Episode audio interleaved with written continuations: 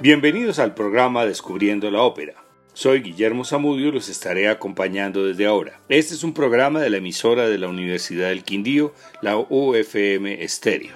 Jacques Offenbach es considerado el padre de la opereta moderna. Nació en 1819 en el seno de una familia judía en la ciudad de Colonia. En 1833 su padre decide enviar a sus dos hijos a París y después de dos años Jacques consigue el puesto permanente de violonchelista en la ópera comique. Alcanzó a escribir más de 100 operetas, entre las cuales sobresalen La Duquesa de Herlstein, La Bella Elena, La Vida Parisiense y sobre todo Orfeo en los Infiernos con su famoso Cancán. A partir de 1873 trabajó en su única ópera, Los cuentos de Hoffmann, basada en el drama homónico de los escritores franceses Jules Barbier y Michel Carré, el cual se estrenó en el Teatro del Odeón de París en 1851. A su vez, esta pieza teatral está inspirada en cuentos del autor romántico alemán Ita Hoffmann, El hombre de arena, el consejero Crespel y Las aventuras de la noche de San Silvestre. Los escritores montaron una obra con Hoffman en el rol principal, junto a su fiel Niklaus, que representa a la musa de la poesía en un rol travestido de estudiante. En cada historia interviene una mujer y una encarnación del diablo que se dedica a frustrar las esperanzas amorosas del héroe de turno. Todo ocurre durante una representación de Don Giovanni de Mozart en un teatro contiguo. Offenbach murió en 1880 dejando la obra inconclusa, pero la mayor parte quedó para piano y voz.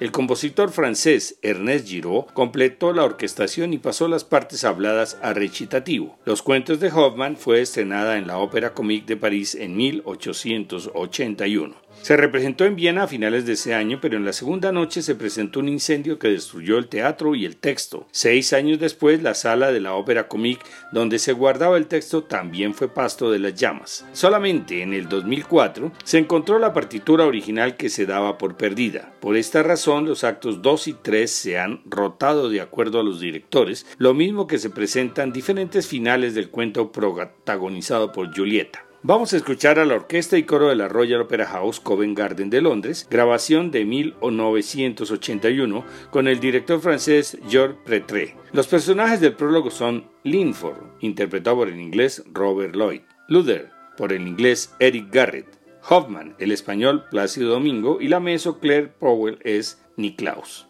En el Café de Luder, al lado de la ópera de Nuremberg, los espíritus del vino y la musa de la poesía se disputan el futuro de Hoffmann, mientras el consejero Lindorf, barítono, intenta quitarle a Estela, la cantante de ópera que se está presentando en el Don Giovanni y quien es la más reciente amor del poeta. Llega Hoffmann, tenor, con otros estudiantes que le piden la narración de historias de amor.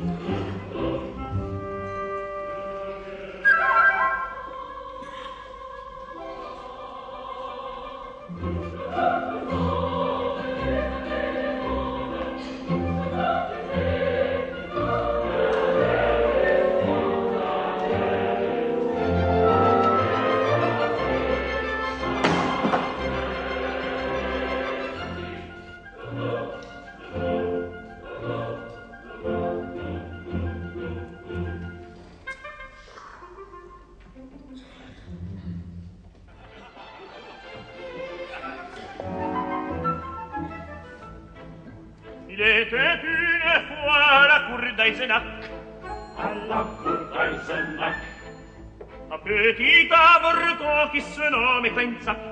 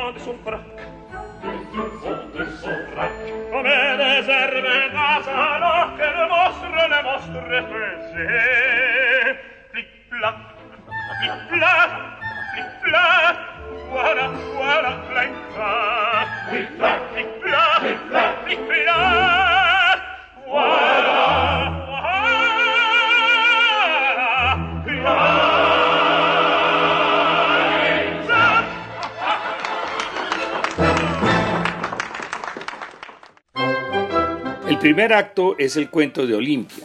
En su casa de Nuremberg el inventor Spallanzani ha creado una muñeca, Olimpia, soprano, con la ayuda del doctor Coppelius, barítono, quien le ha facilitado los ojos. Hoffman se enamora perdidamente de ella, aunque su amigo Niklaus le advierte que puede ser un autómata. Vargo baila con ella, pero finalmente la muñeca es destruida para su gran desengaño. Olimpia canta una de las áreas más famosas, Los pájaros en la enramada, interpretada por la soprano italiana Luciana Serra. El malo de este cuento es Coppelius, interpretado por el galés Geraint Evans.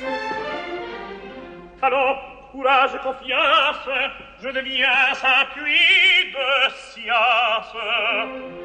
Il faut tourner selon les voies pour mériter celle que.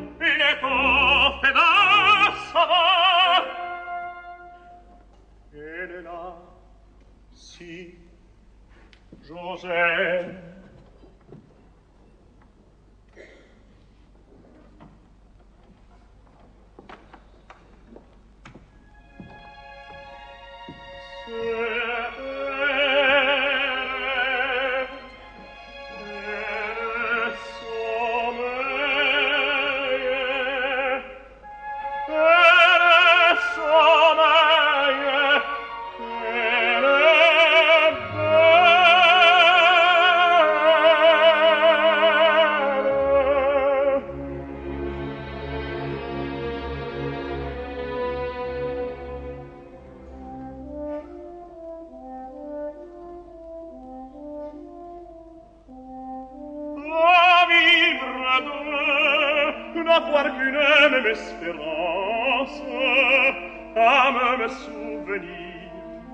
Partager le bonheur partager la souffrance partager la souffrance oui la souffrance partager l'avenir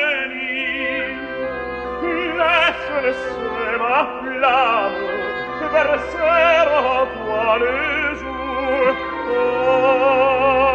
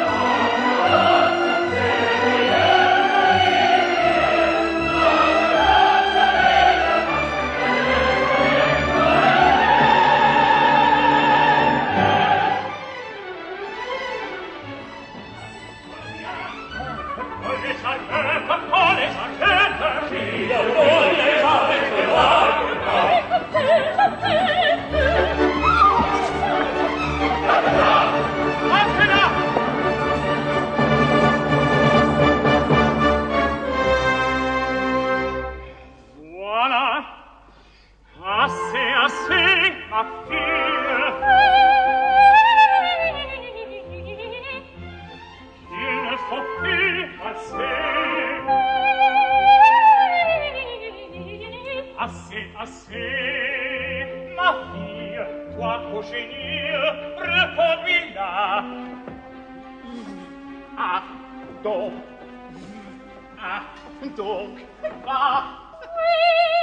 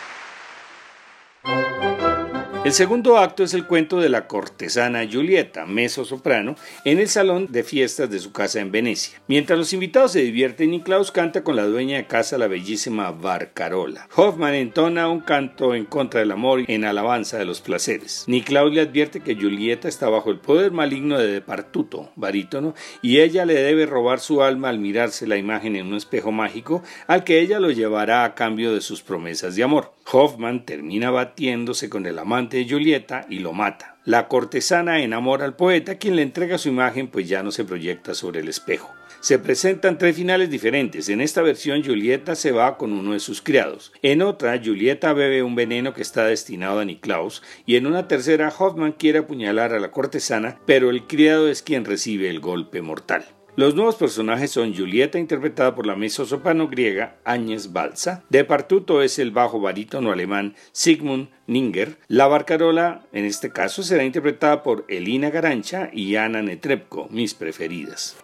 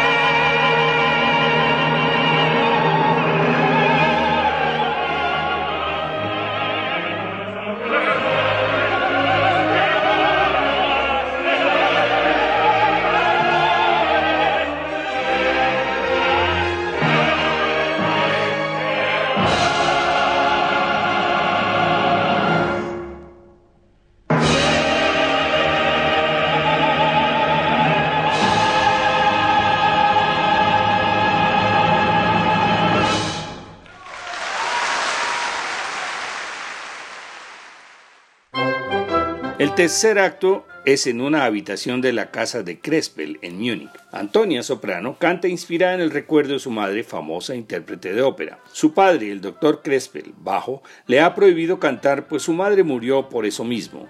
Entran Hoffman y Niklaus comentando que llevan seis meses tratando de localizar a Antonia, de quien el poeta está enamorado. La ve y corre a sus brazos mientras ella le cuenta que su padre no la deja cantar. El poeta tampoco está muy convencido, pero la deja que cante. El maligno doctor Miracle, barítono, quiere que cante y evoca la voz de su madre hasta que la joven cae al suelo a punto de desfallecer. Entra Crespel, encuentra a su hija agonizando y culpa a Hoffman de su muerte. La soprano rumana Ileana Cotrubas es Antonia y el bajo búlgaro Nikola Yuselev es el doctor Miraco.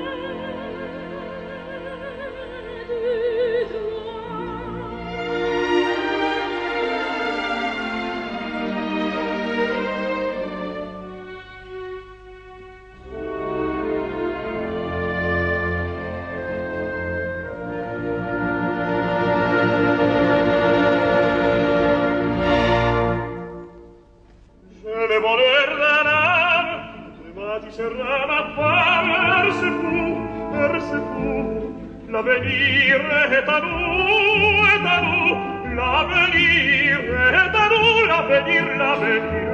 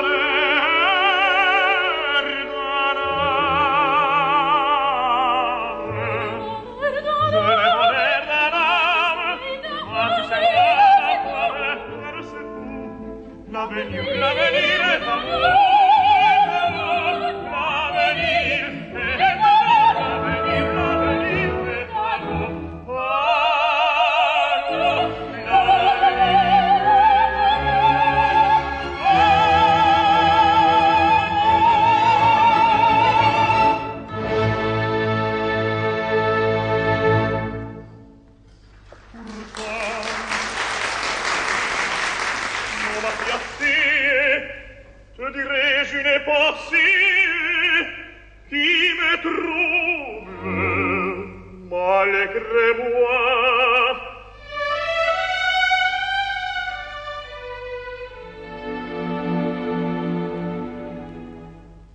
La musique m'aspire un peu de jalousie Tu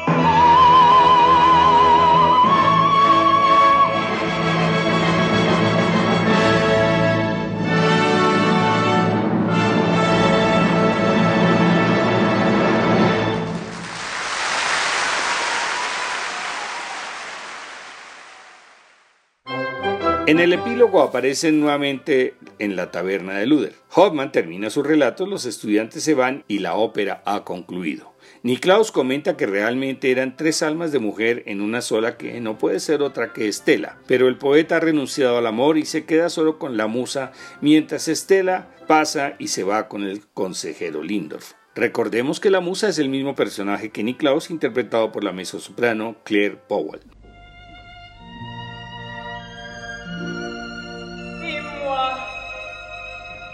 Moi, la fidèle amie par qui la douleur endormie s'exhale en rêve dans les cieux. Ne suis-je rien? La tempête de passion s'appelle. L'homme n'est plus. René, poète, t'aime. Hoffman,